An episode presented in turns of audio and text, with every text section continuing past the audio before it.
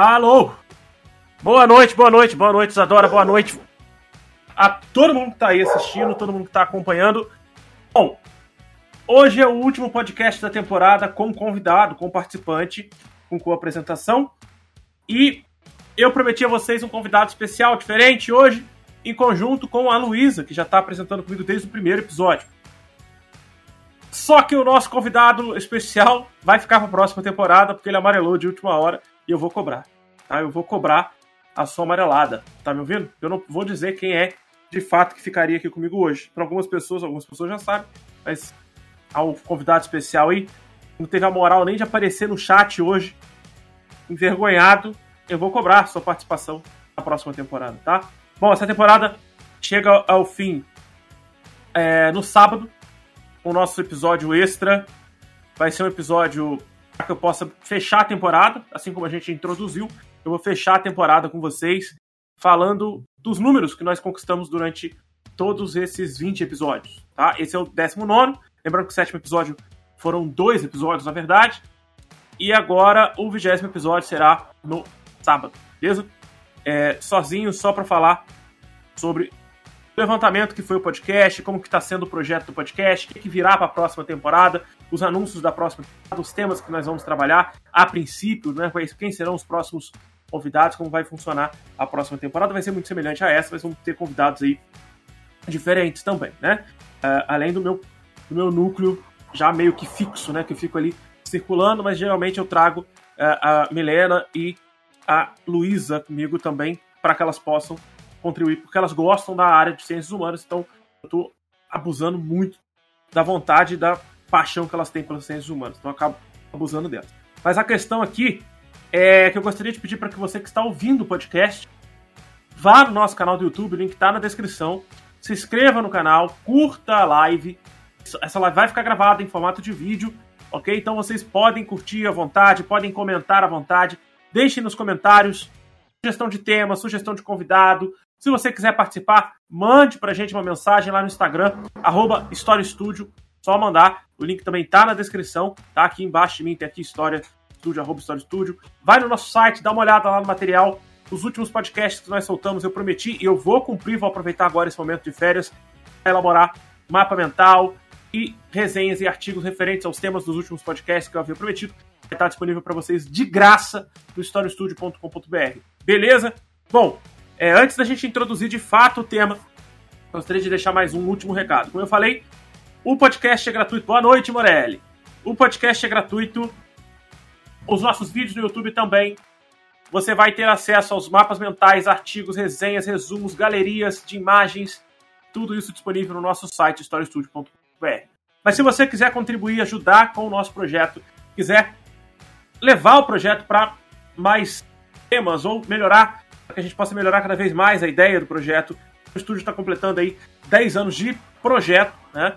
São 6 anos de site, 10 anos de projeto, são 4 anos de canal no YouTube. Se você quiser contribuir e ajudar a gente, eu vou deixar o número do Pix na descrição da live. Na descrição desse podcast tem o nosso número do Pix, vou deixar fixado no chat também, beleza? E também vou deixar fixado no comentário do YouTube. Se você quiser, pode doar a quantidade que você sentir necessidade, que você achar que isso seja legal para contribuir. Vou ficar muito feliz, muito grato e acredito que todos os participantes do Story Studio também ficarão muito felizes. E, logicamente, manda aquela mensagem marota para mim junto com o seu Pix para que eu possa ler ao vivo para todo mundo ou trago numa próximo, num próximo momento, uma próxima live. Certo? Se você quiser contribuir também e não quiser simplesmente doar o seu dinheiro, você pode comprar na nossa lojinha, a loja storiestudio.com.br. O link tá no nosso site. Acesse o nosso site, tem lá HE Store você clica e vai direto para nossa loja. Lá você tem livros usados, tem chinelos, tem vários conteúdos e produtos com descontos legais, parcela para você sem juros, frete está lá direitinho, você consegue fazer todo o cálculo, consegue fazer a compra, o site é 100% seguro, é como qualquer outra loja virtual e ela é toda gerenciada por mim, então você vai ajudar pra caramba se você quiser comprar qualquer livro que está lá disponível, tentar trazer outros livros ainda para o segundo semestre, beleza? Eu vou apresentar para vocês, hoje eu estou com a Luísa, como eu já havia falado, a gente vai começar a falar hoje história da cidade de Volta Redonda, algumas das partes das histórias da cidade de Volta Redonda. Nós vamos falar sobre alguns livros, eu tenho alguma pilha de livros aqui, ela tem outro livro lá para recomendar. E vamos falar que falar de Volta Redonda? Para quem não conhece a cidade, para quem está aí avulso, chegou agora, está conhecendo o podcast, está me conhecendo, conhecendo o canal. A cidade de Volta Redonda faz aniversário no dia 17 de julho e hoje eu marquei para ser o encerramento do podcast. Então, meio que não vai dar tempo da gente fazer no dia 17 de julho, até porque eu vou me casar no dia 17 de julho, então não tem como eu fazer esse podcast. Tá? Então, eu vou adiantar. A ideia também veio da Luísa, de trazer a história de Volta Redonda, então a gente vai trazer a história da cidade para esse contexto. E para quem está estudando comigo no segundo ano do ensino médio, viu que a gente falou bastante sobre industrialização, sobre industrialização do Brasil, nesses, nessas últimas provas e avaliações que nós fizemos. Então isso também entra nesse contexto. Boa noite, Luiz. O pessoal já pode te ouvir agora. Oi, boa noite. Luísa, como eu falei, Volta Redonda faz aniversário no dia 17 de julho.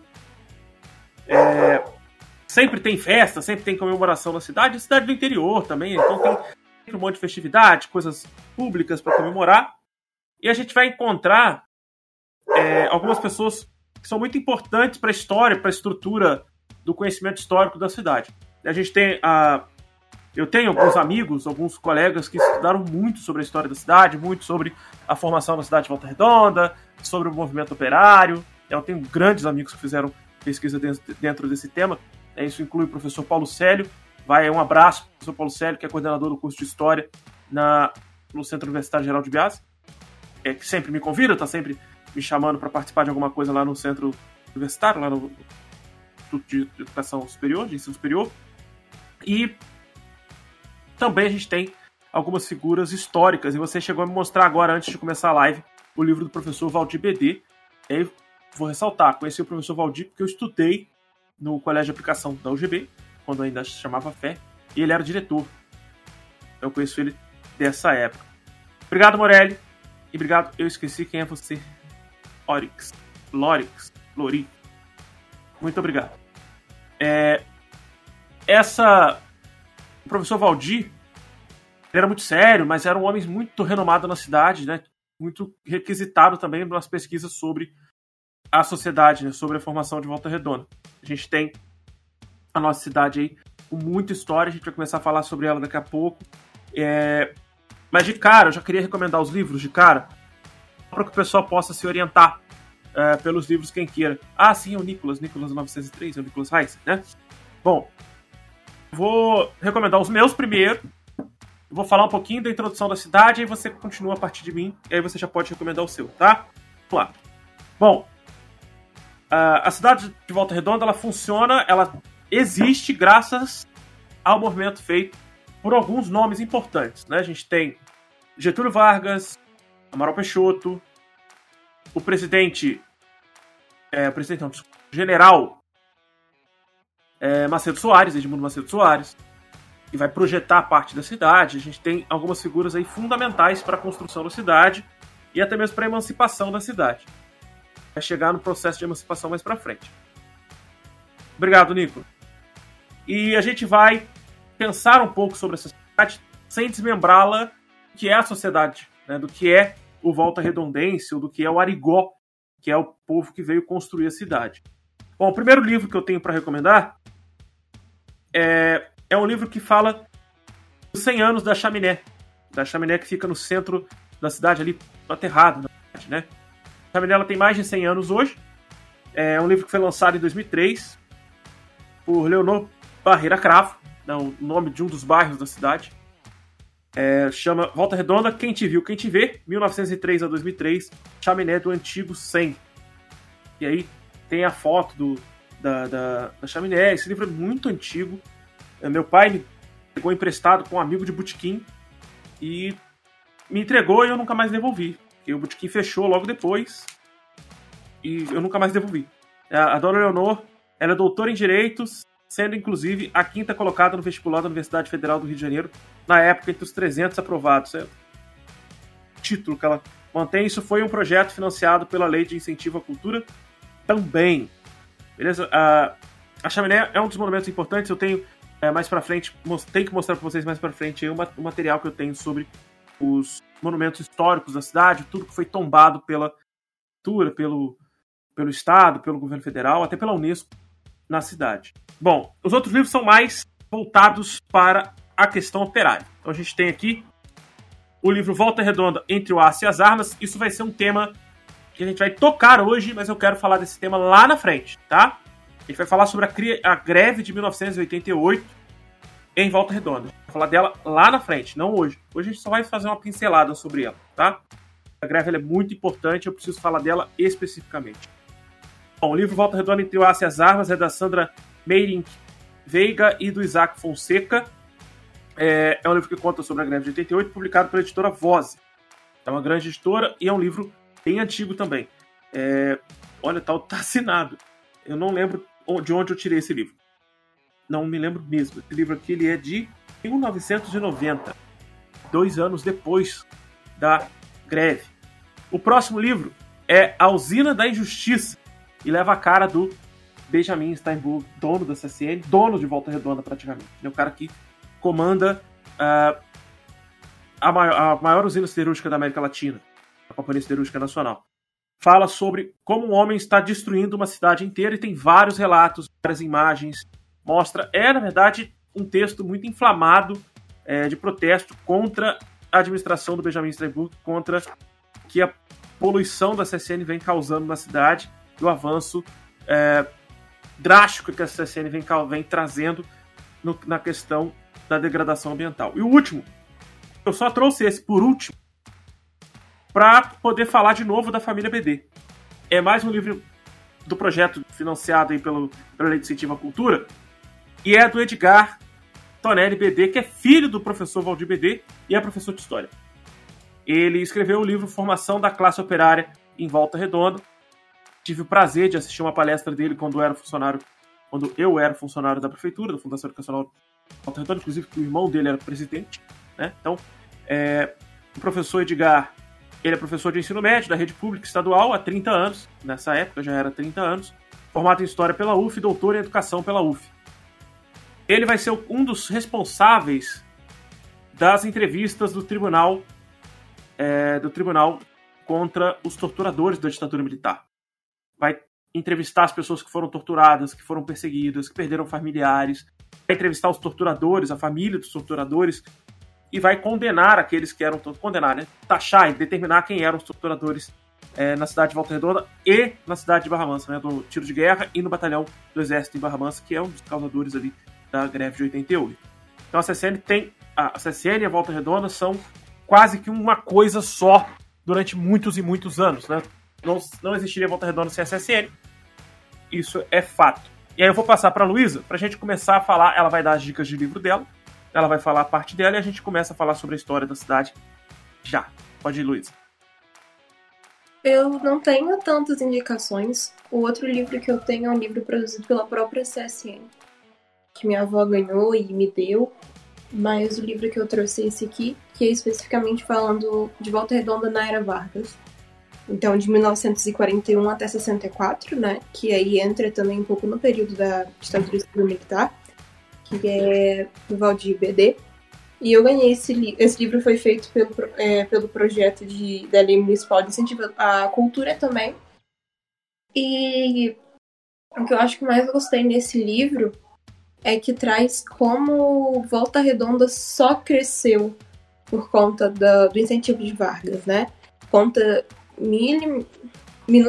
minuciosamente o que aconteceu na Era Vargas e como Volta Redonda se tornou o que ela é hoje, grande maioria por aquilo que foi implementado pelo Vargas e pelas medidas impostas na época, né? Embora o que eu acho que mais me irrita é que a gente acha que Volta Redonda só começa na era Vargas e com a CCN. Só que Volta Redonda já começou antes, né? A gente sempre foi né, parte de Barra Mansa, realmente, mas o que, que era Volta Redonda antes disso? Quando a gente fala da colonização, né?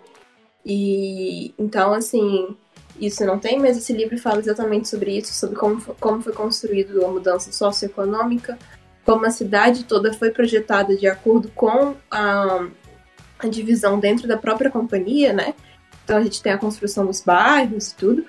E é um livro muito legal, é um livro curto, é um livro pequeno, eu não sei se ainda tem esse livro, que eu ganhei da minha avó, mas é um livro que vale a pena ler. E, enfim, é esse livro que eu trouxe hoje. Ótimo. E, o livro do professor Valdir. Né? Bom, a gente tem que pensar o seguinte. Volta Redonda é uma cidade, é, era um pequeno distrito, né? era o oitavo distrito da cidade de Barra Mansa, interior do estado do Rio de Janeiro. Era um distrito rural, então a gente tinha produção de gado, produção é, é, leite, né? O leite Barra Mansa tão famoso. A gente tem a produção agrícola na cidade, então era uma cidade estruturada, era um distrito. Ok, obrigado, Morelli. Bom, Volta Redonda era uma cidade, era um distrito, oitavo distrito de Barra Mansa, um distrito rural, totalmente focado para a produção da pecuária e da agricultura, então não tinha nenhuma ambição ou intenção de se tornar industrializado. No Brasil já havia indústria sendo criada aos poucos, engatinhando, ainda precisando de um processo de importação gigantesco, é, principalmente ligado a São Paulo e até mesmo a família Matarazzo, tinha uma família específica industrial no Brasil. E Getúlio Vargas ele percebe a necessidade da industrialização como qualquer outra pessoa inteligente daquele século. Né? O México, Brasil e Argentina passam pelo mesmo processo industrial na mesma época. É aquele período do princípio da Segunda Guerra Mundial. E tem as relações diretas e óbvias entre o governo ditatorial do Estado Novo de Vargas com o governo nazi-fascista, o governo nazista de Hitler. Então já haviam essas alianças, amizades e, e até admirações entre Vargas e Hitler já há algum tempo. A gente tem a história mais famosa da Olga Benário. E vendo a necessidade de uma indústria de base, uma indústria de substituição de importação, ele vai tentar criar, é, fixar essas alianças com o governo nazista. É, logicamente, vai sofrer uma, um, um processo de investigação e repressão dos Estados Unidos, que, óbvio, viu isso como algo muito ruim para a América Latina e, obviamente, algo ruim para a administração americana, claramente porque os Estados Unidos entrou na guerra naquele, naquela época. Então os Estados Unidos viu que isso não seria algo positivo para a América. Lembrando que o lema mais importante para eles até então era América para os americanos. Então aquela ideia de que os Estados Unidos ajudariam o Brasil nesse investimento. Volta Redonda tem essa ligação com a Segunda Guerra Mundial, tem essa ligação com os Estados Unidos, é muito forte. Os bairros construídos na época são todos com base nos bairros americanos. Mas o que eu queria dizer é que Volta Redonda era extremamente rural. Era um vilarejo de 3 mil habitantes, tá? É, não que o Brasil fosse um país populoso naquela época, né? A gente tinha poucos habitantes, era um grande vazio demográfico. É, e a gente entende que o processo de industrialização moderna faz com que nós tenhamos mais, mais cidades, mais urbanização. Com o processo de urbanização, as pessoas passam a ter mais filhos e até a qualidade de vida melhora em relação ao campo. Então as pessoas têm mais filhos, conseguem viver melhor nas cidades, têm mais qualidade de vida, então elas passam a viver mais. Vivendo mais, elas vão ter mais mão de vão servir mais como mão de obra e como mercado consumidor que a indústria vai exigir. Isso faz com que o país cresça economicamente, se desenvolva, melhore suas relações internacionais, melhore sua balança comercial, aumente o seu, a, o seu superávit é, na balança, faça com que o Brasil se torne um país exportador de matéria com valor agregado e não mais exportador somente de material do agronegócio. Então a ideia de industrialização era um processo a longo prazo e começaria com uma indústria de base. Não é à toa que Getúlio faz a CSN, depois ele faz a Petrobras, depois ele faz a Vale do Rio Doce. E JK, logo em seguida, constrói a, a cidade de Brasília para aumentar ainda mais o processo de urbanização e industrialização no Brasil, trazendo as empresas de desenvolvimento automobilístico. Então, a CSN e a Volta Redonda são uma coisa só por isso. O hino do Volta Redonda Futebol Clube é que vai ser fundado só em 76, mas o hino do Volta Redonda Futebol Clube já diz, né? O município é o seu braço e a indústria é o coração. Falando sobre a cidade de Volta Redonda, né? O município é um braço trabalhador e a indústria é o coração. Mas essa indústria CSN na época era o coração do Brasil, que era a única indústria de grande porte. Eles construíram uma cidade do zero praticamente. É quando a Luísa falou: ah, Volta Redonda existia antes da CSN. Sim, mas era um, um, um distrito rural, não tinha nenhuma pretensão de se tornar urbano. Com a CSN, passamos a ter urbanização, asfaltamento, construção de hospitais, construção de casas, algo que meio que era inviável. Para ter noção, para a gente ter uma noção, não existia é, tubulação de água e esgoto, né? Ia ter saneamento básico antes de 1940 aqui em Volta Redonda, não ia nunca. Mas a, a, a produção da CSN traz para a gente uma melhora na situação local e, obviamente, uma população que chega de todos os cantos, principalmente de Minas Gerais. A gente vai falar deles daqui a pouco. Mas é que eu queria recomendar. Recomendar não, vou só falar para vocês que tá aqui comigo no meu mão, que enquanto a Luísa falava, eu tava ouvindo ela pelo fone, mas eu fui ali rapidinho na minha estante pegar. É, na minha estante real, né? Não é essa. Eu fui pegar o material que eu peguei na prefeitura há nove anos atrás. Que é o material do caderno do patrimônio histórico de Volta Redonda, para quem mora em Volta Redonda. Para quem não mora em Volta Redonda quiser também pesquisar sobre o assunto, na Biblioteca Municipal Pública, ela lembra um pouco a estrutura do MASP, São Paulo, é, vocês conseguem encontrar esse caderno. Ele, ele é grandão assim, vai dar um reflexo estranho por causa do meu chroma aqui, mas ele é grandão, fininho, mas ele é grandão. Mostra todos os patrimônios tombados na cidade, todos os patrimônios históricos, até setembro de 2009. Não sei se teve outro depois disso. Mas é que eu queria mostrar, e eu não vou conseguir mostrar na live. Tem uma cartilhazinha pequena com os principais nomes, mas só para que a gente possa compreender que a gente tem pontos, por exemplo, é, as pontes, o Aeroclube, o Túnel 20, o Hotel Brasil, que está passando por uma reforma gigantesca. Não sei se a Luísa sabe o que é o Hotel Brasil. Sabe, Luísa? O que é o Hotel Brasil? É aquele da Vila? Perto da é caixa. onde? Do, da, da caixa não, do Banco do Brasil? Perto do Banco do Brasil, onde fica a loja americana. Ah, é ali, não é? Isso. O Hotel Brasil está passando por uma reforma gigante, gigante, gigante, gigante na fachada, até para preservar ele.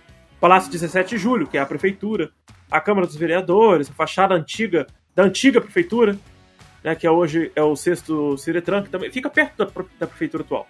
É um prédiozinho pequeno. É, a Escola Técnica de Ecológicos, o Colégio Nossa Senhora do Rosário, a Igreja Presbiteriana do Conforto, a Igreja Metodista da Avenida Paulo de Frontin, que fica do lado onde era a antiga prefeitura. Memorial 9 de Novembro, que a gente vai falar sobre ele em novembro, quando falarmos da crise da greve de 88. É, Memorial Getúlio Vargas, na Praça Brasil. Igreja de São Sebastião, no bairro 60, aquela que tem o formato do, do manto de Nossa Senhora. É, todo mundo acha que é Nossa Senhora, mas é São Sebastião. A Igreja Central da Assembleia de Deus, a curva do Rio Paraíba é tombada pelo patrimônio histórico. Então a gente tem algumas estruturas interessantíssimas. Eu vou falar é, de uma outra mais específica mais para frente. Mas primeiro, só para a gente entender que a escolha por Volta Redonda ela é feita através de um complô político óbvio. Óbvio. No Brasil nada funciona se não for dessa forma. Mas não é escolhido só porque fica entre Rio e São Paulo. É escolhido porque fica próximo às minas de ferro, quadrilátero ferrífero de Minas Gerais, fica próximo ao maior porto da época, que era o porto da capital, do Rio de Janeiro, e fica próximo ao maior centro industrial do país, que era São Paulo. Então fica próximo às três grandes regiões, ok, aí até aí justifica, bacana. Outro ponto que justifica é que as terras pertenciam ao Amaral Peixoto. O Amaral Peixoto era é, aliado de Getúlio, diria até que um grande amigo, até porque ele era, é, até onde eu me lembro, genro de Getúlio Vargas. E a gente tem uma outra estrutura ainda para ser montada. O general Macedo Soares, inclusive, dá nome a uma escola na cidade, ele dá nome a um grupo artístico, né, que é o Gassemes, é, que é um teatro que muitos artistas vêm se apresentar, tem vários shows de stand-up, tem cinema e tudo mais. É, eu, inclusive, no nosso Instagram divulguei uma atividade que vai ter em relação ao HCM sobre a arte, uh, um projeto de arte que está acontecendo, uma palestra, aconteceu ontem, na verdade, uma palestra ao vivo com a professora Ana Denigres, que eu gostaria de trazer ela aqui no podcast para falar sobre arte e educação, apesar dela ser professora de ciência uh, e dentista. Mas ela é uma pessoa maravilhosa uma artista plástica maravilhosa. Ela o Gassemes e toda essa estrutura em homenagem ao general que vai projetar a cidade junto com os americanos. É o cara que vai escolher o lugar estratégico. E por que, que tem que ser um general que vai escolher o lugar estratégico? Primeiro que a gente estava vivendo o Estado Novo. Estado Novo, ditadura militar de Getúlio Vargas. Primeiro ponto. Segundo ponto, ele era, ele era o ministro da Economia praticamente. Ele era o cara que comandava a parte econômica do governo. E ele vai ser o cara que vai determinar que essa região é mais favorável, até mesmo para evitar os ataques. Lembrando que o Brasil já tinha passado por ataques até internos na capital, né, no Rio de Janeiro, com a tomada de navios e virada de canhões para a cidade. Inclusive, na Revolta da Chibata, a gente teve isso acontecendo. Na Revolta da Chibata é um tempo que a gente também vai tratar mais pra frente, possivelmente em novembro também. Tá? Para aproveitar e falar no Dia da Consciência Negra, eu vou falar da Revolta da Chibata lá em novembro. O processo todo dessa que é, no vilarejo se transformando em cidade fica na mão desses caras que querem trazer indústria para o país, mas ao mesmo tempo pensam de uma forma estratégica, política. Óbvio, óbvio que eles não vão entregar essas terras em São Paulo. Ele não vai, eles não iam construir a siderúrgica em São Paulo, que criou uma guerra civil contra o governo Vargas. Ele não seria idiota de fazer um negócio desse. É, ele, como político, e qualquer político nesse planeta, mesmo o mais bonzinho de todos, não faria essa, essa construção em São Paulo. E beleza, e a partir daí começa a surgir os bairros de Volta Redonda. Só para fato de curiosidade aqui, o ponto mais populoso de Volta Redonda durante 20 anos, dos anos 40 aos anos 60, era o centro da cidade. O bairro São João, onde fica a Avenida Amaral Peixoto, obviamente. Né? As grandes cidades do estado do Rio de Janeiro têm a Avenida Amaral Peixoto, em homenagem ao cara que era dono da maioria das terras e aliada Getúlio Vargas. Mas, é, dos anos 60 para cá, uma coisa mudou, achei bem interessante. Dos anos 60 até os anos 90, o bairro mais populoso de Volta Redonda se torna o bairro Belmonte, que é um bairro pobre, não é um bairro desenvolvido, não é um bairro que foi planejado, não é um bairro é, que tem uma estrutura econômica, comercial, um bairro bem populoso. Nos anos 90 em diante, isso começa a ser mudado, o bairro Retiro passa a ser o mais importante, também é um bairro que não era para ter existido, é um bairro que todas as controvérsias aconteceu, e é um bairro que praticamente é uma nova cidade, tem uma subprefeitura até. E nós vamos ter e nós vamos ter um avanço em relação ao bairro Santo Agostinho, depois que é criado os são criados os bairros Volta Grande 1, 2, 3, 4. E hoje os dois bairros mais populosos da cidade são exatamente esses dois, Retiro e Santo Agostinho. Mas agora sim eu vou voltar a falar sobre essa modernização da cidade, porque ao mesmo tempo que eu peguei lá na prefeitura o caderno do patrimônio, eu também peguei como a prefeitura tinha a visão de Volta Redonda, como que Volta Redonda poderia ficar no futuro. E uma das coisas interessantes. Aí ah, a Paula falando. Boa noite, Paulo. Primeira vez a gente entra em contato direto. É... A Paula, para quem não sabe, é a mãe da Luísa. Isso. Amaral Peixoto era genro de Getúlio Vargas. Isso mesmo. Errei na minha informação. Tá certo? Muito obrigado, Paulo. É, numa da, um dos cadernos, até posso mostrar aqui, porque não tem logo de prefeito, prefeito nenhum. Nesse caderno aqui, diz pra gente que alguns pontos que a prefeitura desenvolveu, que a própria cidade desenvolveu ao longo do tempo, como educação, saúde, né, as equipes de saúde, as equipes de educação, a antiga febre, que agora a gente pode chamar de antiga porque não existe mais, depois de 50 anos de existência. É, na parte de esporte e lazer, nós temos ginásio do skate, teve o desenvolvimento da Arena Esportiva Olímpica, é, o nosso estágio da cidadania, que é tema do nosso podcast, sobre o Volta Redonda Futebol Clube, o futebol em Volta Redonda, a gente fala dele aqui também. Tem esse nome graças ao desenvolvimento de saúde, educação e esporte dentro das dependências do Estado, o zoológico, a biblioteca, uma pancada de coisa que a cidade foi desenvolvendo ao longo do tempo, né? ao longo da sua história. Os shoppings, que é coisa rara na nossa região aqui no Fluminense. E um ponto que é engraçado do futuro que a prefeitura planejou e que nunca aconteceu, isso muito provavelmente não vai acontecer nos próximos 50 anos, é a estação do trem de alta velocidade no bairro Roma, né? a estação do trem bala prometido pela Dilma Rousseff as Olimpíadas de 16, que nunca aconteceu. Mas agora sim, eu vou voltar para a Luísa, que a Luísa vem puxando o contexto histórico para a gente chegar nesse futuro impossível. Luísa. É, eu, assim, volta a gente sabe que é conhecida pelo aço, né? Não é segredo para ninguém. Mas Volta Redonda, ela tem um começo, assim, acho que como todas as cidades, né? Ela era uma cidade habitada por, pelos indígenas Acari e Puris, que eram característicos da região sudeste. A gente tem a vinda dos jesuítas para cá em 1727, se eu não me engano. E eles vieram exatamente porque eles queriam atravessar né, é, os mares de morros e chegar no interior, né, chegar em Minas e depois no centro-oeste. É, em 1744 tem a Fazenda Santa Cruz, né? Que aí foi quando a gente ganhou o nome de Volta Redonda, exatamente pela volta do Rio, né?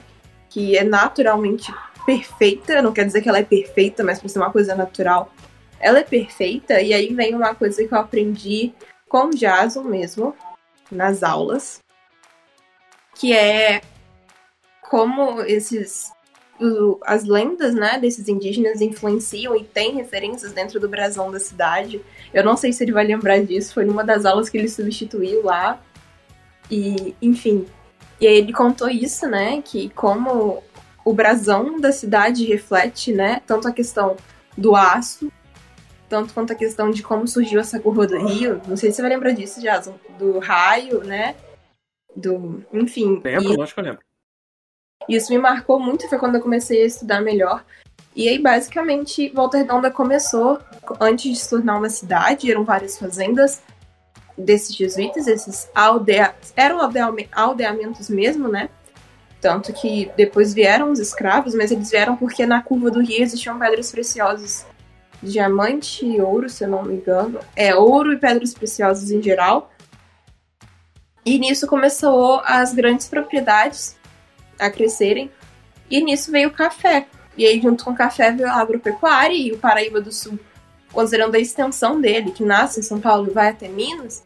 Então, eles era usado para o transporte fluvial, de café, de mercadorias e por aí vai. É como qualquer outra cidade, né, daqui do interior. E aí, nisso, depois de um tempo, a gente cria esse município de Bahamas, né, e a gente ainda tinha essas grandes propriedades as fazendas, então a maioria dos bairros hoje tem os mesmos nomes das fazendas, né? Fazenda Santa Cruz hoje é o bairro Santa Cruz, é, a, o Jardim Amália era a Fazenda Santa Amália, e por aí vai. E aí nisso, depois disso, a gente continua na mesma economia, sendo um distrito, né, de Barra Mansa, e aí com isso depois veio, se eu não me engano, a pedido dos próprios moradores de Volta Redonda, é, para ter essa independência. E quando você tem independência, você tem uma economia agrária praticamente, vivia da agropecuária, em sua maioria. E aí nisso depois veio, e a gente realmente só tem outro ganho, outro avanço com Vargas, instalando aqui pela questão estratégica mesmo, é, por estar perto dos, por, dos portos, né? E por estar perto de Minas. E ao mesmo tempo a gente sabe que perto dos portos onde, onde Volta Redonda chega, né? Que hoje a estrada até leva, dependendo, você consegue ver mais ou menos o caminho. E você vê que Volta Redonda hoje, onde era uma cidade pequena, hoje é uma das maiores cidades e que várias outras cidades se desenvolveram exatamente por conta desse comércio do aço. É, então, assim, isso eu acho que é muito legal. Volta Redonda começou pequena, se tornou grande, e outras cidades hoje são pequenas mas nasceram exatamente por conta de Volta Redonda. Tem Três Rios, né? Que Três Rios, basicamente, maior contribuição é que eles são a quina, né? Que vai para Minas e por aí vai. E, enfim. Deixa eu, deixa eu complementar. Tava, você tá muito bem, no caminho certo. É, é, houve só uma troca. A emancipação de Volta Redonda acontece depois da CCN pronta, 10 anos depois da já pronta. É o próprio povo de Volta Redonda que pede a emancipação devido a um ponto. O número de pessoas que chegou à cidade para trabalhar na indústria foi gigantesco e as pessoas vão ocupar exatamente essas áreas que eu havia falado, o Belmonte, o Retiro, vários bairros que não existiam e foram ocupados. O próprio o próprio prefeito vai assumir como prefeito, né? Era dono do Retiro. O vamos ver se você lembra quem foi o primeiro prefeito de Volta Redonda, Sávio Gama, que leva o nome da avenida principal do bairro Retiro. Sávio Gama ele vai vendendo partes das suas terras lado do Retiro, sabendo que era uma, um local que não era para ser habitado, para que pudesse aumentar o povoamento da região. Eu vou responder, eu vou só falar para o pessoal que está ouvindo o podcast, que não está acompanhando o chat, para falar eu, a conversa que eu tive com o Pedro Morelli agora, que é o seguinte: a cidade vai começar a ser ocupada por esse pessoal que vem principalmente de Minas Gerais, né, que a gente vai chamá-los de arigós. Esses arigós são homenageados são representados dois ciclopes. Né? Os ciclopes são aqueles é, seres mitológicos gregos, um olho só, né, que são responsáveis pela fundição do ferro na mitologia grega. É, inclusive o deus Vulcano, romano, isso, ele isso. é um, um, deus ciclope. Hefesto, é um... na Grécia é Hefesto. E na Grécia, Hefesto é o deus do ferro e o Vulcano na, na, na Roma Antiga. Ele é o deus que trabalha com a mineração, com ferro, mas ele também é o cara do vulcão. E aí é por isso que a gente tem a representação desses dois cíclopes apoiados no brasão português, isso é o brasão português, com os raios voando o rio, essa linha branca é o Rio Paraíba do Sul. É, para quem não tá, para quem tá só escutando o podcast, vale a pesquisa sobre o brasão da cidade de Volta Redonda, tá? Eles estão sobre uma bigorna, obviamente, é a coisa mais óbvia. Eles estão sobre uma bigorna, segurando martelos de bigorna. Eles estão apoiados num brasão português, esse formato de brasão português várias cidades no Brasil têm. A linha branca é o rio se curvando, os raios fazem parte da mitologia que está escrita embaixo na faixa. E ele perguntou, o Pedro Morelli perguntou o que é esse castelinho, né? É, não, Morelli, a gente não falou que o Hefesto é um ciclope. Falei que o ciclope. O ciclope dele... são seres mitológicos que obedecem a Hefesto. Isso, trabalham, trabalham para Hefesto ou Vulcano, mas Vulcano é um ciclope para mitologia romana. Eles trabalham para esses caras fazendo a função do ferro. Calma. Deixa eu responder a primeira pergunta que você fez, que foi o que é esse castelinho em cima. Isso, na verdade, é uma fortificação. É uma fortaleza mostrando que a cidade é uma fortaleza. Até porque Volta Redonda, desde o princípio da sua construção como município, né, desde da sua emancipação até 1988, era área de proteção nacional, era área é, de proteção militar. Redonda ficava sob o poder do governo federal e do exército brasileiro. Por isso que a gente teve a greve de 88, que vai ser tema de no... em novembro só desse ano. Mas a... dentro desse brasão a gente tem lá o lema. O lema que fala sobre o raio que curvou o rio. Ou o rio que se dobrou ao raio, né? É, é Flumen, Flexit. Eu li, tá? Eu não sabia isso de cabeça. O rio ante o raio dobrou-se. A história indígena, a mitologia indígena, de que um raio atingiu o centro do rio e o rio desviou do raio. E ele acabou se dobrando nesse formato de curva perfeita da volta redonda. Muita gente faz piada, né? Aquela piada que o cara. É uma piada extremamente gordofóbica, mas aquela piada, não sei se você já ouviu isso. Aquela piada que o rapaz namorava uma menina mais cheinha, né? E a menina termina com ele e ele diz o que de volta? Arrependido, ele diz: Volta redonda. Uma piada é uma piada péssima. Tiozão Ai, do, do pavê tem uma galera na internet que faz essa piada ridícula. Mas só pra gente entender a posição de Volta Redonda nessa situação, Volta Redonda fica a 181 quilômetros de Juiz de Fora, a 229 quilômetros de São José dos Campos. Juiz de Fora tem um grande centro universitário.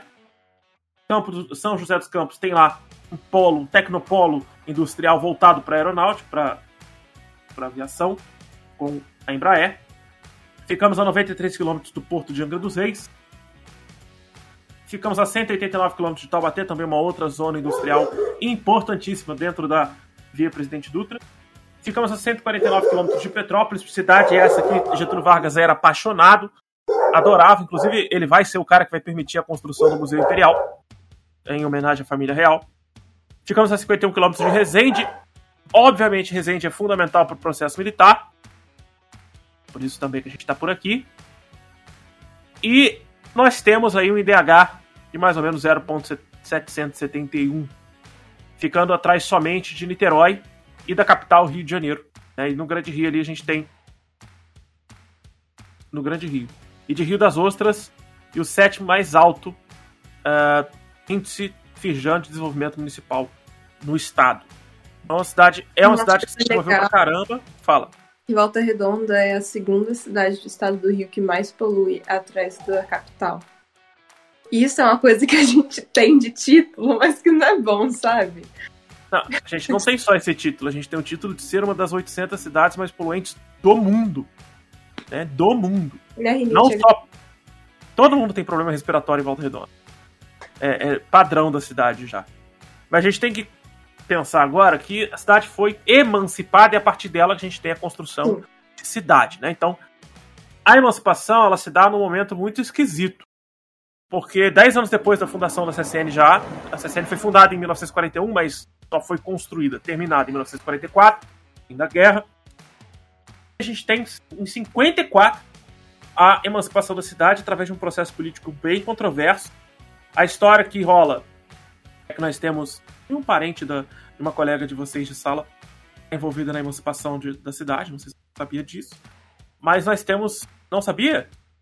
Um dos vereadores que participaram da emancipação da cidade tem o sobrenome de Riscala, parente da Bruna. O. Eu, só, eu também só descobri há pouco Quem que é Riscala, Morelli? A Bruna, Morelli, a Bruna, que estuda com você na sua o processo de emancipação ele se dá num momento bem esquisito, porque a cidade havia crescido bastante, tínhamos um desenvolvimento é, de pessoas de baixa renda que vieram para trabalhar na construção da cidade e da companhia e que desejavam aumentar a urbanização. Para desejar aumentar a urbanização, eles precisavam de orçamento. Esse orçamento era ficava na mão da Câmara de Vereadores de Barra Mansa. E aí o Sávio Gama, sabiamente, é, junto com outros vereadores, começa a procurar no governo estadual. Ah, tá, ok.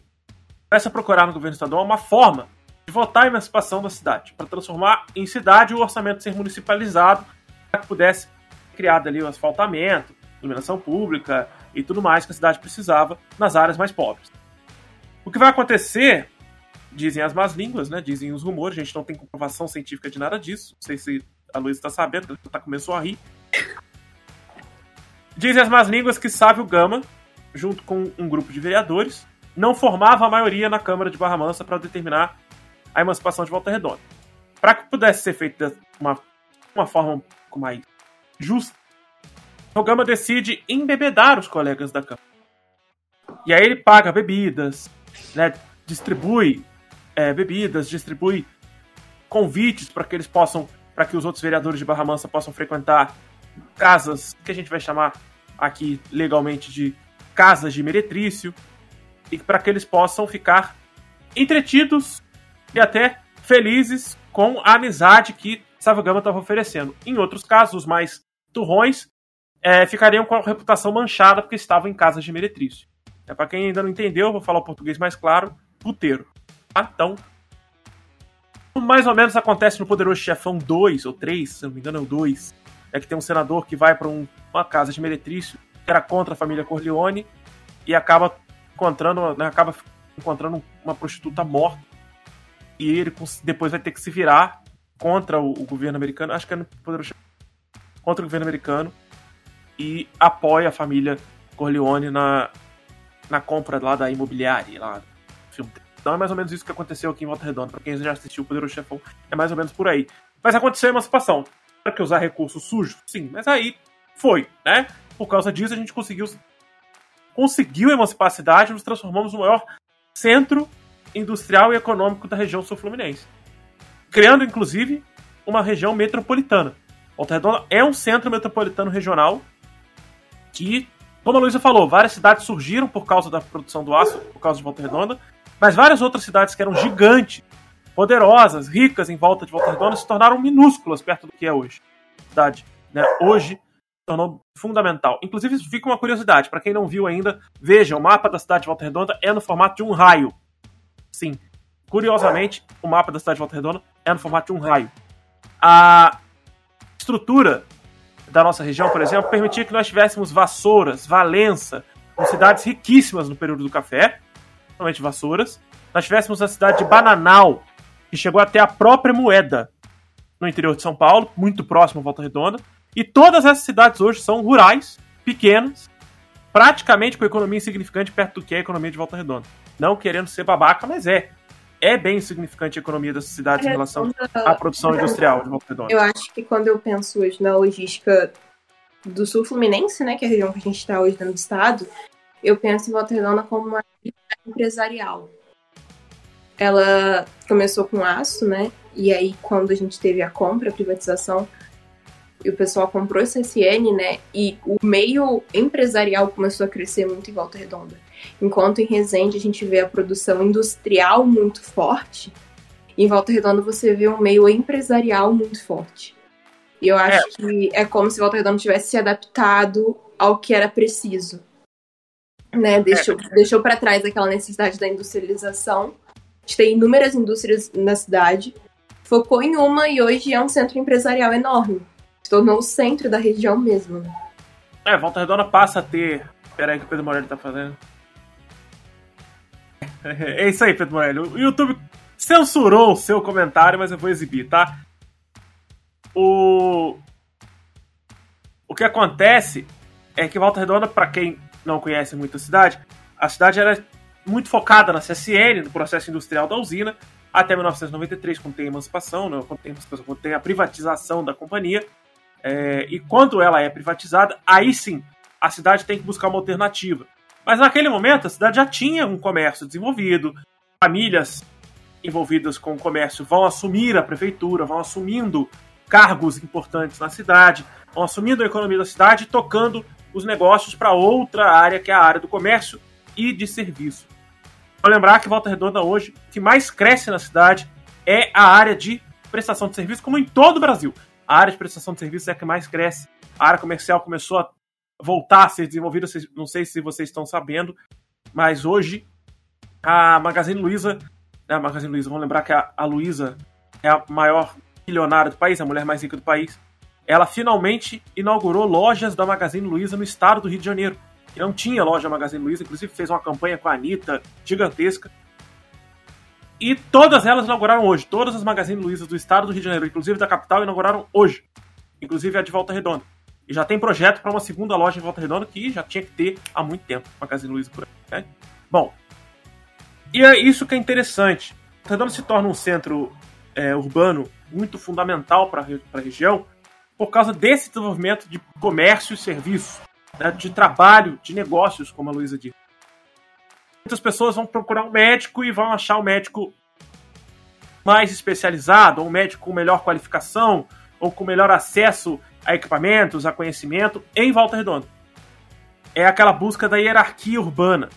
Né? A hierarquia urbana tradicional é o cara que sai de um distrito, vai para a cidade, a cidade, se ele não encontrar o serviço ou produto que ele quer, ele vai para uma cidade maior, daquela cidade maior, se ele não encontrar, ele vai para uma uma metrópole regional, daquela metrópole regional ele pode ir para a capital do estado ou vai para a metrópole nacional, que é o caso do Rio de Janeiro, São Paulo e Brasília.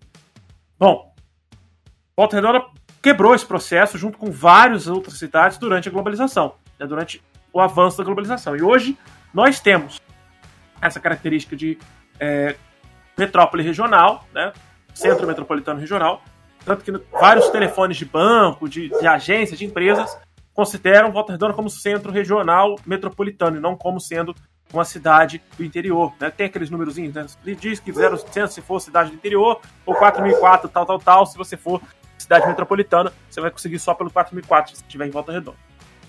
Por quê? Porque as cidades em volta dependem economicamente da cidade de Volta Redonda. Lembro que no governo passado, devido à pandemia em 2020, a prefeitura tomou a decisão de fechar as fronteiras da cidade fechar os limites da cidade para quem não fosse morador. É só que tem muita gente que trabalha em Volta Redonda que não é morador de Volta Redonda. Tem muito morador de Volta Redonda que trabalha em Resende, por exemplo. Né, por causa da indústria mesmo. O cara se especializou na indústria e aquele só tem a CSN para trabalhar. E ele, às vezes, vai conseguir um salário melhor, melhores condições de trabalho em outra indústria, porque a CSN hoje tem uma qualidade de trabalho terrível. É um salário também horroroso. Então as pessoas preferem, ganham experiência na CSN e vão para fora. Sobre essa questão da construção urbana da cidade, ao longo da história, a gente tem alguns pontos importantes, mas eu vou deixar a Luísa falar, porque eu já falei pra caramba. Vou deixar a Luísa falar mais um pouquinho, para que eu possa falar de uma coisa muito específica que eu gostaria de falar, que é sobre o cinema em Volta Redonda. O que eu acho legal em Volta Redonda, na minha opinião, é que é um ciclo, assim, né? Tipo, todo mundo começou tendo algum emprego que dependia, ou que era na companhia, né? E aí depois comércio, e aí. E hoje, ou continua no comércio, ou os filhos trabalharam lá. É, então, assim, eu acho que isso é muito legal, porque é uma coisa muito comum. Então, é comum você falar, ah, você conhece Ciclano? Conheço, trabalhou na companhia comigo. E uhum. gera esse ambiente familiar, né? Que eu acho muito legal, pelo menos na minha opinião, eu acho muito legal. Acho muito legal também ver como que a gente tem uma história que ninguém pensa que tem uma história, né? A gente uhum. pensa que é só a construção de uma cidade, mas que é uma cidade que aguentou muita coisa, porque a gente podia ter ido ladeira abaixo nas crises, seja durante a Era Vargas, seja depois da Era Vargas, ou fosse quando a, empre... quando a gente teve essa mudança da economia, né, que deixou de ser industrialização e o ramo do empresarial cresceu e a gente continuou. A gente anda, anda, anda torto, né? Dá mais bola fora do que bola dentro, mas a gente continua. Então, assim, eu acho que Volta Redonda tem muita capacidade, tem muito disso, né? Da pessoa querer sair para depois voltar e trazer para a cidade que ela cresceu, para a cidade onde ela morou, porque você tem esse sentimento, pelo menos na minha opinião é assim, de que você se sente acolhido aqui tem esse, essa questão familiar, acho que no fundo, porque todo mundo se conhece e tal. Todo mundo estudou com todo mundo. Enfim. E, e é isso, assim, acho que é, quando eu penso assim, ah, a companhia. A companhia polui muito, polui muito. Todo mundo tem doença respiratória? Todo mundo tem doença respiratória. Mas no final valeu, valeu a pena, sabe? Tudo isso, obviamente, que a gente tem que, né, falar e saber até onde esse limite vai. Mas no final a gente tá aqui por causa disso. É, e graças à usina, o país saiu do meio totalmente rural e foi para a área industrial. Também é graças à usina que a gente teve a urbanização da cidade, geração é. de emprego. O que eu, é... acho, o que eu acho engraçado é que tem gente que não conhece a CSN. Eu, eu fico muito pé da vida. Porque, assim, você pergunta pro pessoal dos estados, eles não sabem o que é CSN. E sabe qual é o pior? É estudado na escola no Brasil inteiro. Se a gente pegar o material do COC, que é o, o sistema de ensino que vocês usam lá no colégio, no segundo ano, pega o seu livro do segundo ano se você ainda tiver. No segundo ano tem várias questões que é tirada do Enem, que é tirada do PISM, que é tirada de vários vestibulares do país afora, que falam sobre volta redonda.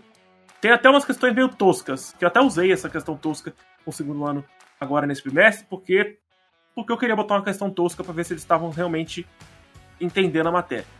Que era assim: é, quais cidades são industriais? Qual cidade é. Porque a gente. Cada cidade tem uma função. A cidade de Volta tinha função rural quando era distrito. Depois passou a ter uma função industrial quando foi funda, quando foi criada a CSN, depois quando ela foi emancipada. Depois da emancipação, depois da privatização, a gente teve uma outra função. A cidade continua sendo uma cidade industrial, mas agora com um capital focado para a produção do comércio empresarial, produção voltada para o comércio e para o serviço. Porque o curso natural tende a seguir em linha reta, disse Morelli. Bom, o curso natural do Rio não tende a seguir em linha reta. Ele vai seguir em linha reta enquanto a água tiver força, enquanto o solo que ela está escavando o seu curso de água for é, um solo mais maleável.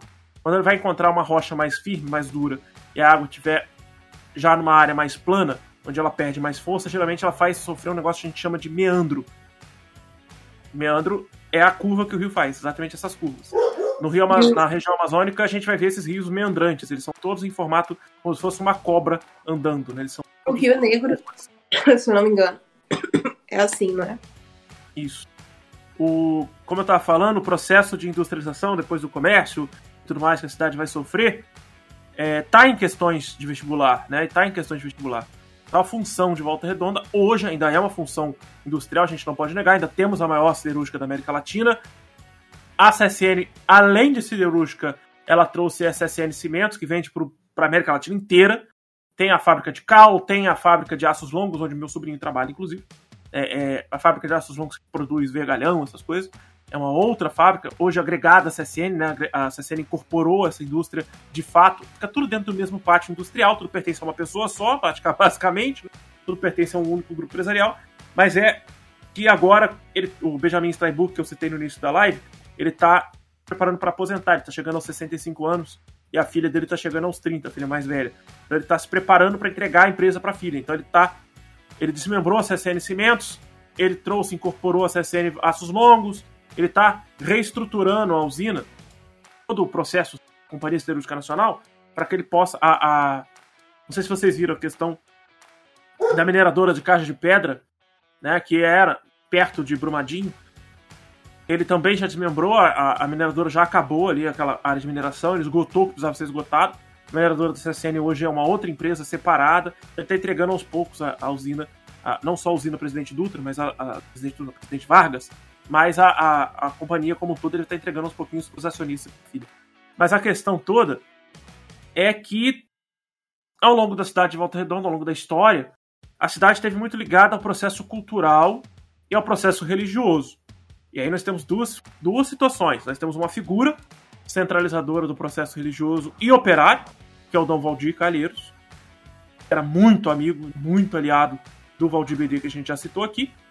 E do outro lado a gente tem uma área representativa desse, desse desenvolvimento cultural da cidade. As dois pontos representativos do desenvolvimento cultural da cidade. Como a gente já falou, é uma área que foi ocupada por indígenas durante muito tempo. Mas depois veio alguns escravos. A cidade, por muito tempo, foi uma cidade que tinha ainda descendentes de escravos. A gente tem o Memorial Zumbi, que eu não vou. É, não tenho propriedade suficiente para falar sobre o histórico do Memorial Zumbi. E é isso, eu vou trazer para vocês lá em novembro, tá? Mais para frente dele, é um memorial dedicado à cultura afro-brasileira e à cultura negra em Volta Redonda.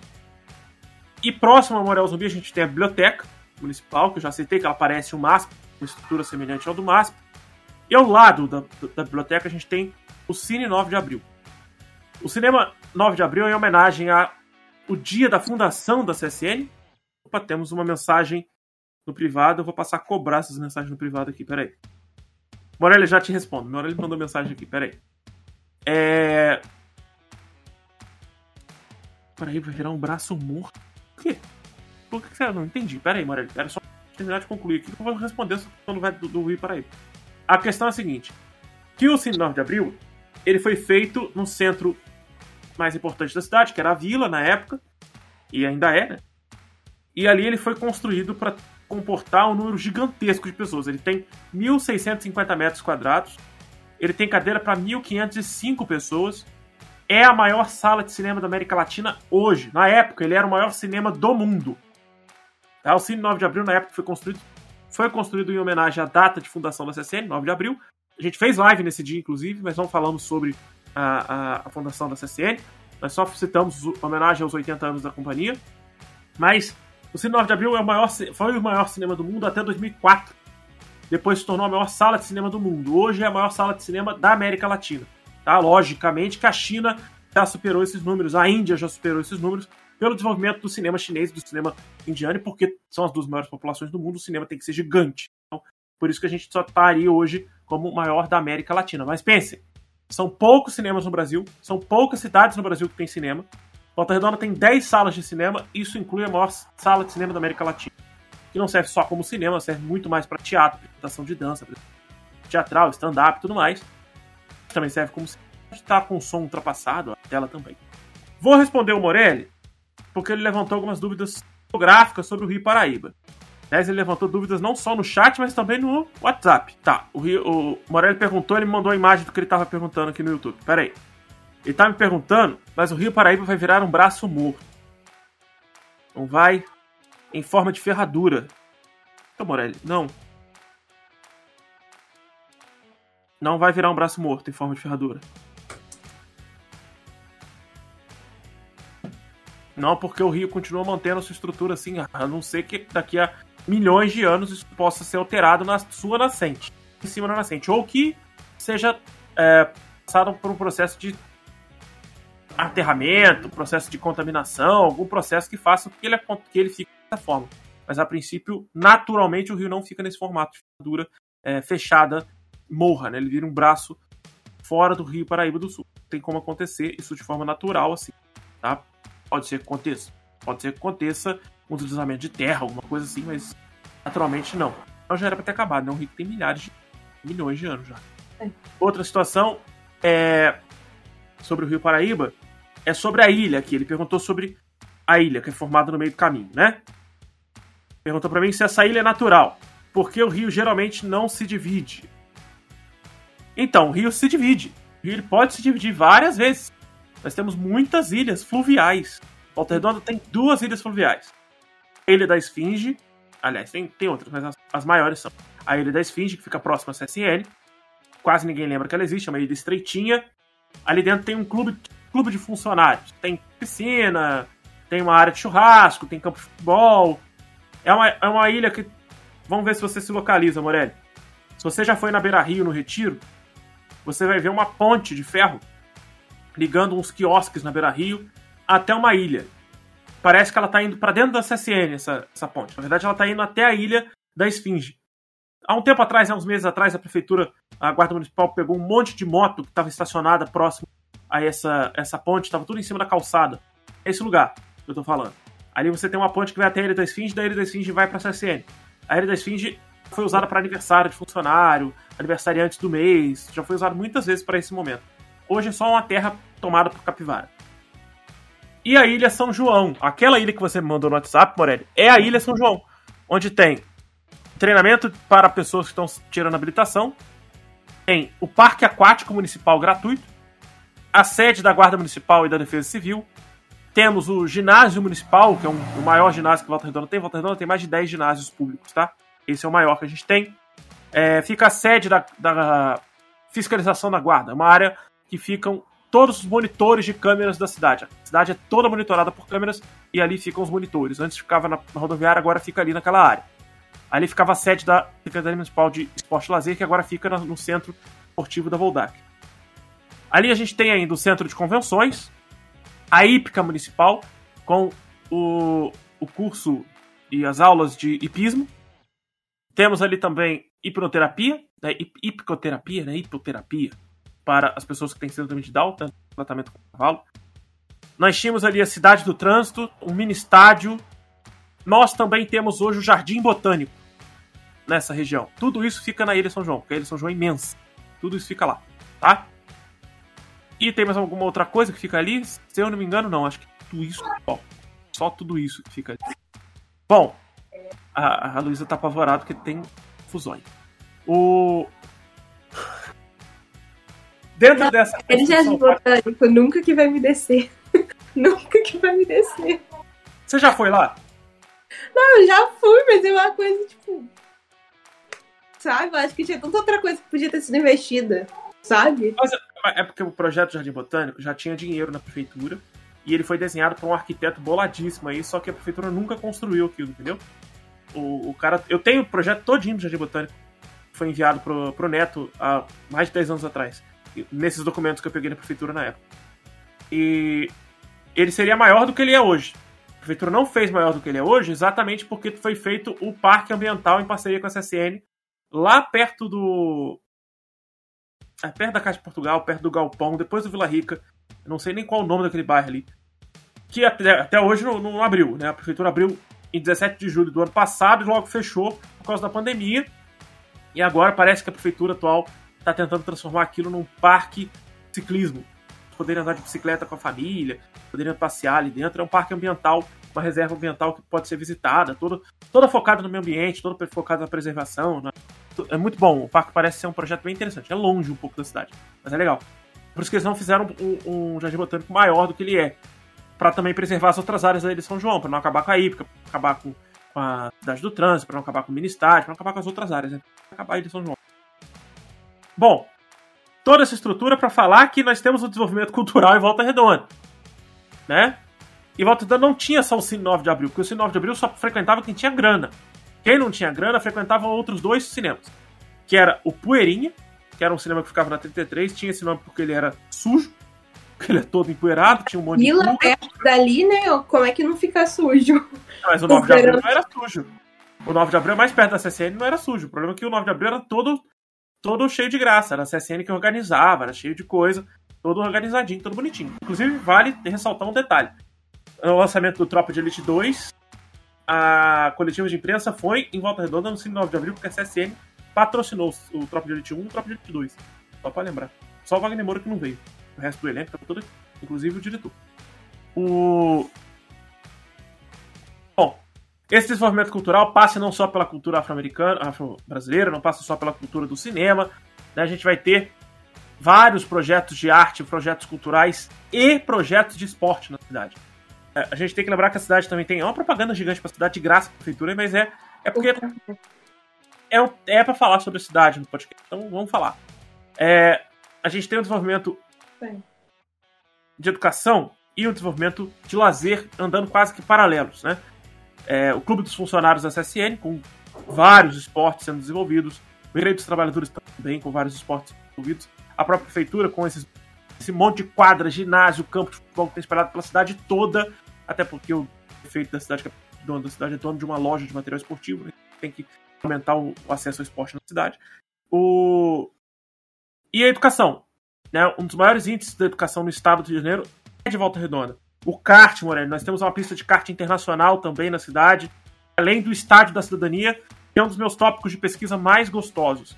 Para quem não leu, fica aqui o aviso, vai lá no meu site e leia o meu livro sobre o Volta Redonda Futebol Clube, que é tema do nosso podcast na segunda temporada. É, o nome do livro é Entra em Campo Esquadrão de Aço. O livro está disponível em formato de e-book na Amazon Kindle. Tá? Tem, vou deixar o link no meu, no meu site lá no historiastudio.com.br, tá? É, se eu não me engano, é 14 reais o livro, você pode ter acesso a toda a história do Volta Redonda Futebol Clube, até mesmo antes da gente fazer o podcast aqui com o professor Fabiano.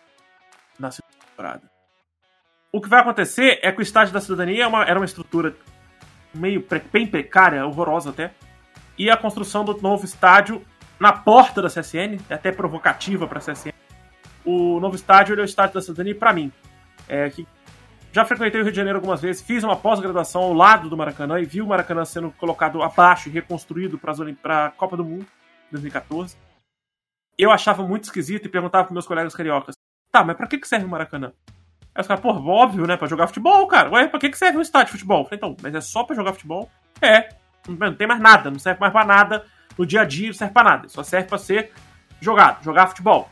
Né? Nas rodadas do futebol brasileiro aí, quarta e domingo. E aí? o resto dos dias, o resto dos momentos, serve para quê? Qual é o papel fundamental do estádio no meio do, do bairro do Maracanã, ali próximo a Tijuca? Não serve pra nada, não serve pra jogar futebol e só os times oficiais. Hoje pertence ao Flamengo e Fluminense, dividem ali a administração do estádio. Eu falava, por que Volta Redonda vocês têm que conhecer o estádio Volta Redonda? Por isso o nome Estádio da Cidadania. E aí vários jogos nacionais, vários jogos passaram a vir para Volta Redonda. E as pessoas passaram a conhecer um pouquinho, porque na televisão foi falado um pouco sobre o nome Estado da Cidadania, porque era em homenagem a um general da ditadura, né? E vai ser isso. Raulino de Oliveira. É o Raulino de Oliveira, o general Raulino de Oliveira. E vai ser homenagem a esse general. Pegou meio pesado. Né? Que era Oi? Acho que tudo que levava o nome dos generais, né, depois da ditadura, o pessoal trocou os nomes, né? É, o pessoal tentou dar uma trocada de nome, porque o general Raulino de Oliveira ele era presidente da CSN na época, quando vai ser construído o estádio. Por isso mantém homenagem a ele o prefeito, na época, que é o mesmo de hoje, decidiu mudar o nome para Estádio da Cidadania, porque ali dentro a gente tem faculdade, tem a academia, tem a clínica de olhos, tem tinha né, a clínica de imagens, não sei se já voltou, tem a academia para os idosos, não só a academia de academia de malhar, mas a academia de estudar, né, a academia da vida. Ficava numa esquininha, assim, bem na porta da CCN. Minha mãe foi, foi professora lá, das minhas tias, que são irmãos mais velhos dela, ali. É, eu já tive o prazer de conhecer o estádio todo por dentro e por fora, além das lanchonetes, restaurantes, tudo mais que tem no estádio. Tem o CEDERJ, que é um projeto do Estado do Rio de Janeiro com as universidades públicas, né, para que haja ensino à distância, ali dentro. E Walter Redonda, nesse desenvolvimento da educação, traz um monte de curso técnico, que né, está voltado para a área industrial, não pode deixar de ter. Traz também os cursos técnicos para administração e comércio e para prestação de serviço, no SENAC, no SEBRAE, pode deixar de ter, porque toda cidade urbanizada e voltada para a área de serviço e comércio tem que ter. E além disso, a gente tem um outro general que vale lembrar, que é o general Pandiacalógera, que eleva o nome da escola, né, Escola Técnica Pandiacalógera, que é gigantesca, antiga pra caramba, a estrutura interna ainda é antiga, aliás, a educação lá também é bem arcaica, é bem antiga, mas é estruturada, pautada na indústria, pautada e focada na industrialização, assim como quase todo curso técnico tem. Então, Volta tinham várias opções de educação e lazer e, e, e esporte. Isso inclui o mais importante de todos, para mim, na minha visão, ainda é o mais importante de todos. Infelizmente, não tem o papel de força importante para o ensino geral no Brasil, que são os jogos estudantis.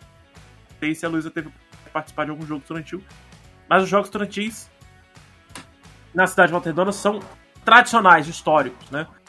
As escolas competem como se fosse uma Olimpíada escolar.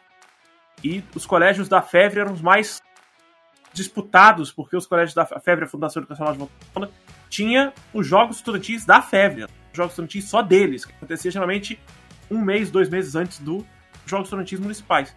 Os, os, times da FEVRE já iam mais bem preparados, eles iam mais bem é, estruturados, chegavam lá mais arrumadinhos para jogarem os jogos, né? E eram os mais difíceis. Eram os times mais difíceis de ganhar algumas escolas particulares até investiam bastante nos times para poder jogar. Cheguei a jogar handball nos jogos estudantis, nas escolas que eu estudei. Teve uma escola que eu desisti. Falei, eu não vou jogar não. A escola não paga, eu não vou jogar. Achava que era jogador, eu não vou jogar. A escola não paga. Eu tenho que pagar para me levar, para me buscar, não vou jogar. Ai, então, ai. Tem essas coisas, entendeu? Então, assim, a cidade de Volta Redonda, ela vai passar por vários processos históricos, desde a sua criação como vilarejo até os dias atuais. Mas eu vou deixar a Luísa falar mais um pouco pra gente concluir, porque eu praticamente falei sozinho. É, né? A parte que eu acho que eu mais gosto no momento que a gente vive hoje, né? De, de uma política instável, de uma política incerta, né? Em relação a muitos setores. seja no setor econômico, no setor político, é o fato de que acho que quando eu penso na história de Volta Redonda, eu fico assim, é mais uma luta, né? Mais ou menos isso eu acho que, que eu sinto.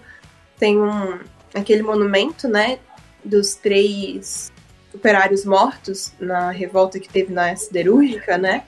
É uma, uma, uma, eu acho que é um monumento que poucos conhecem história e ele, enfim, acho que é um, essa parte da história de Volta Redonda ela tem que ser lembrada, né? A questão da resistência e por aí vai, pelo menos na minha opinião, né? E é uma essa parte eu acho que tem que ser lembrada. Ó, tem pergunta para você, já? Eu tô respondendo. e então assim, eu acho que a gente tem que, que pensar que Volta Redonda é mais que o aço, né? No final, acho que o aço deu muita força, muita força mesmo. É, acho que torna também um, um lugar assim que sempre vai ter oportunidade, né? Com as suas tradições, é, tipo a fanfarra da ITPC, que é tradicional há quantos anos? Eu ouço falar dela, você deve ter ouvido, minha mãe ouviu. É, a minha avó, né, que mudou para cá um pouco antes da prefeitura ser terminada, né, de ser construída, ouvia, né, minha avó foi diretora do Guanabara, né, por muito tempo, vice-diretora também. Então, assim, eu sempre vi Volta Redonda como essa, esse local cheio de oportunidade. Eu acho que falta muito para a gente poder ser uma cidade completa. Eu sinto muita ausência de curso de graduação. Eu digo isso como porque o meu curso não tem nenhuma faculdade pública daqui. Ah, é... mas tem um projeto, calma, calma, que tem um projeto da UF para trazer o, não sei quando, em que século. Até, até o final do ano. Não, não tem. Eu acho que no século que vem vai ter. Acho que é melhor você reencarnar.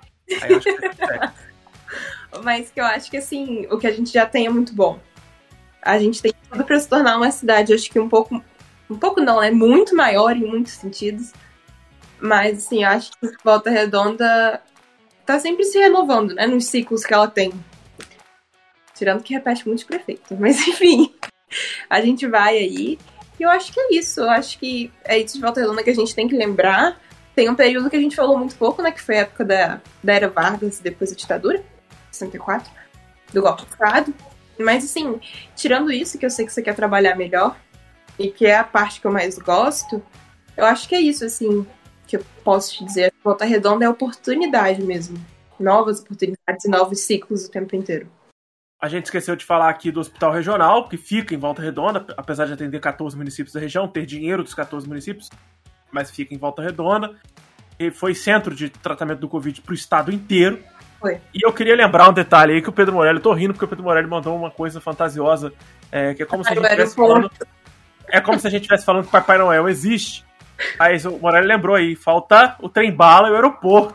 É, existe o projeto da rodoviária nova de Volta Redonda que seria na Dutra próximo ao Roma, que ali ficaria a estação do trem-bala, ali ficaria a nossa rodoviária, com um novo centro de convenções, com um hotel, com um shopping e, além disso tudo, um prédio de escritórios, para que atendesse a demanda da Via Dutra, para que atendesse a demanda da rodovia Rio-São Paulo e para que os ônibus não precisassem entrar na cidade. E o terminal rodoviário, na verdade, a rodoviária central de Volta Redonda, que é velha, precária, arcaica, podre, tornaria só um terminal rodoviário, principalmente nas ligações entre Volta Redonda e Piraí, Volta Redonda Barra do Piraí e Volta Redonda Barra Mansa, né? As cidades vizinhas. Seria intermunicipal, né?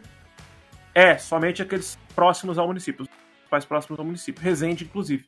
E o restante ficaria lá fora da cidade, na região da Dutra, não é fora da cidade, mas é na Dutra. E a estação trem-bala seria ali, no, no, mapa que eu tenho. Eu vou ver se eu digitalizo esse mapa para que eu possa colocar na resenha que eu vou deixar disponível no site, tá?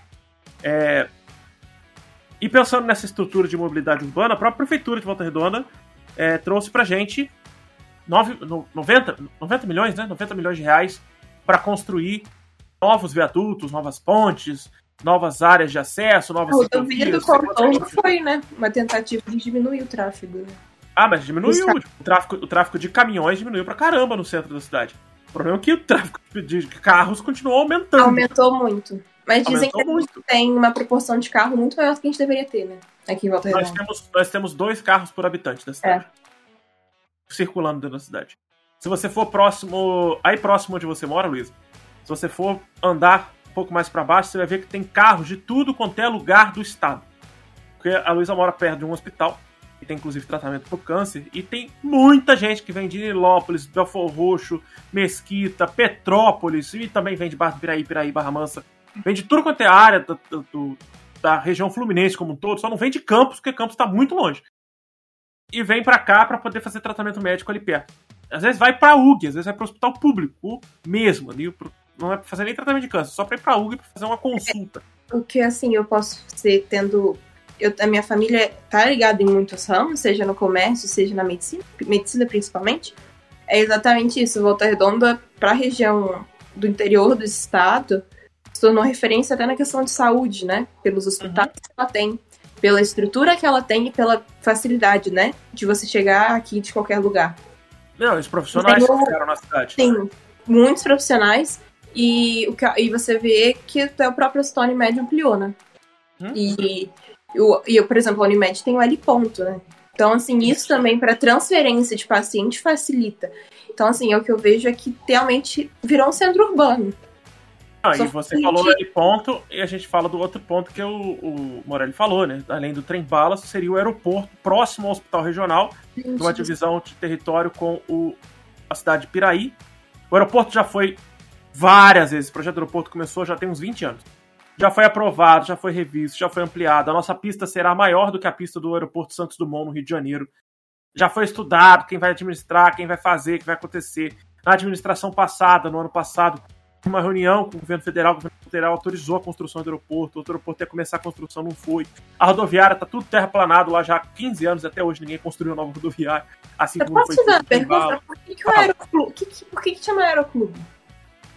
O aeroclube é porque ali tinha um clube de aviação. Ali tinha uma pista de pouso. Ai, meu Deus do céu. Pra quem não, não, não viu, inclusive a Luísa, procure o canal Volta Redonda Antiga. Não sei quem administra, quem posta, quem faz, mas tem a imagem da chegada.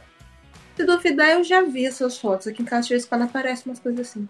Não, tem um vídeo. Tem um vídeo da chegada Eu nunca vi, não, só vi foto. de duas figuras muito importantes que você nunca imaginou que visitou Volta Redonda. Aliás, uma você já imaginou, que é o Juscelino Kubitschek, visitando Volta Redonda nos anos, nos anos 50, nos anos 60. A outra figura você não imaginou, Richard Nixon. Os dois chegaram juntos no mesmo avião no Aeroclube. Aliás, o último rei da Pérsia, antes de ter a Revolução Iraniana, ele visitou Volta Redonda também no Aeroclube. No bairro Aeroclube tem um clube. Não, sim, isso eu vi. É né? eu já vi. Mas você já percebeu que tem uma torre de aeroporto? Não, não lembro. Só lembro do Próxima vez que você passar para lá, por lá, você vai ver que tem uma torre. Igual torre de aeroporto. Aquela torre controlava a aviação ali. Onde é a pista de kart, e depois tem só matagal, ali ficava uma pista de voo. Quando eu era pequeno, eu cheguei a ver. Eu cheguei a ver o aeroclube. Cheguei a ver um avião. Era um aviãozinho monomotor de hélice. Que Uhum. voava por ali. Era só amador e tal. De vez em quando apareciam uns aviões assim muito loucos, tipo o Richard Nixon com o Luciano Kubitschek, o rei da Pérsia. Pareciam uns caras muito loucos do nada. Mas não era aeroporto mesmo, como a gente tem hoje, comercial, gigante e tal. Então o nosso projeto de aeroporto é maior do que o projeto do Santos Dumont, por exemplo. né? Não é maior porque não vai ser um aeroporto É maior internacional. do que Resende, né? Que Resende também não tem. Ah, aeroporto de Resende é legal, tem, tem, tem aviões até de médio porte. De Volta Redonda seria maior, a pista seria maior do que do Santos Dumont. Mas não será um aeroporto internacional, será um aeroporto regional. É, que a ideia era suprir as necessidades de quem vai fazer viagens internas entre Rio e São Paulo, por exemplo. Né, quem vai Uhum. fazer viagens domésticas. Precisa, não precisa pegar um aeroporto internacional Santos Dumont nem um Galeão. Vem É, pro norte. Pegar três horas de trânsito, né? Porque daqui até o Rio dá três horas sem trânsito. É. Sem a gente trânsito. consegue. Não, não é isso tudo não. É duas horas sem trânsito, três horas. com- Exagera.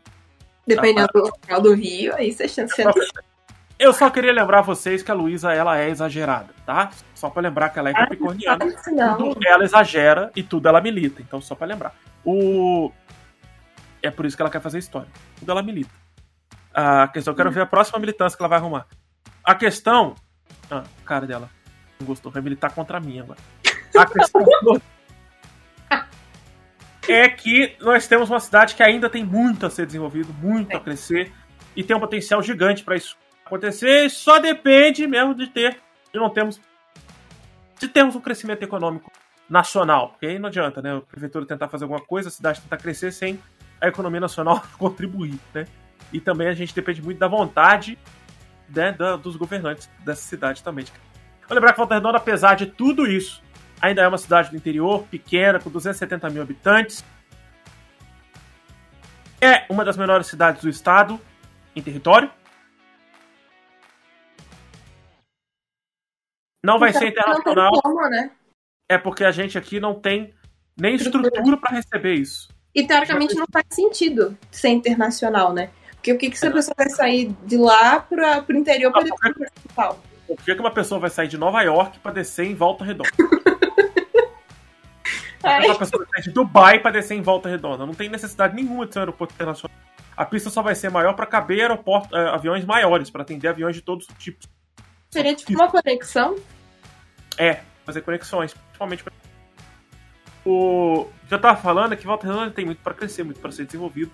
É, a gente tem esse processo de ser uma cidade pequena, ainda em expansão. A gente tem que pensar que muitos jovens saem da cidade e vão para outras cidades estudar, São Paulo, Rio, Juiz de Fora, e que a cidade tem que ter um, um projeto para esses jovens ficarem por aqui. É, inclusive eu não fiz história onde eu queria porque era só em Niterói, no Rio de Janeiro, e eu não ia fazer em Niterói de jeito nenhum. Então tem essas, tem essas questões, essas situações. Ah, e só para deixar um ponto de esperança aqui para Luísa, é, esse ponto de esperança ele tá junto com o aeroporto, junto com o trem-bala, junto com a com a rodoviária, tá? A UERJ fez um estudo, quando a UERJ ainda existia, a UERJ fez um estudo para construir o prédio, não sei se você sabe, atrás do Hospital Regional. Quando o Hospital Regional foi anunciado, começaram as obras, a UERJ estudou a região e atrás do Hospital Regional ficaria o prédio da medicina da UERJ a medicina da Oeste seria em Volta Redonda. Fora da, da capital, ali do, do Hospital Pedro Ernesto, seria em Volta Redonda. Porém, a UF também estudou em Barra Mansa, em Volta Redonda, a construção de novos prédios no molde dos prédios que tem no Terrado para a licenciatura e as ciências humanas. Não pode ser que um dia isso aconteça, sei lá, quando você tiver uns 120 anos, possa acontecer. É, ou quando. O jeito é sair mesmo. Não, então, é. Isso a universidade pública existia até daqui a dois meses, né? Sabe até quando vai existir. Bom. Vou ter que ficar com o GB de segundo plano. Enfim. Ah, mas tem a CDERJ, tem CDERJ também. Tem. Só não tem história em Volta Redonda, tem Piraí. É pertinho. Bom, enfim, falamos muita coisa sobre Volta Redonda hoje, temos muitas outras coisas para falar, como eu falei, na próxima temporada teremos mais dois episódios sobre Volta Redonda, um sobre o Volta Redonda Futebol Clube, a importância do futebol de forma cultural para o Brasil inteiro, e também vamos falar sobre a questão do memorial 9 de novembro, ou o atentado de 9 de novembro, atentado que aconteceu na CSN. Para falar de 88. Volta Redonda e 88, eu vou ficar bravo com você. Eu não vou chamar a Luísa para falar de 88, eu vou chamar o Morelli para falar de 88. Tá bom? Fica assim então. Então, beleza, então, Luiz, até amanhã. A gente se vê amanhã presencialmente, aí amanhã você vai ficar brava comigo, vai tentar me dar um soco, mas tudo bem. Eu não. O... Tá sorte que você... é, é por causa do romano, de resto. Senão eu não parava de falar com você. Pessoal, boa noite a todos. Tchau, tchau. Daqui a pouco eu vou lá ver a minha situação social. envolver o Romano. Até mais. Tchau, Luiz. Tchau. Tchau, povo. Tchau, Morelli. Tchau, família da Luísa, que fez todo mundo. Veio mãe, veio padrasto, veio geral. Tchau, tchau a todos.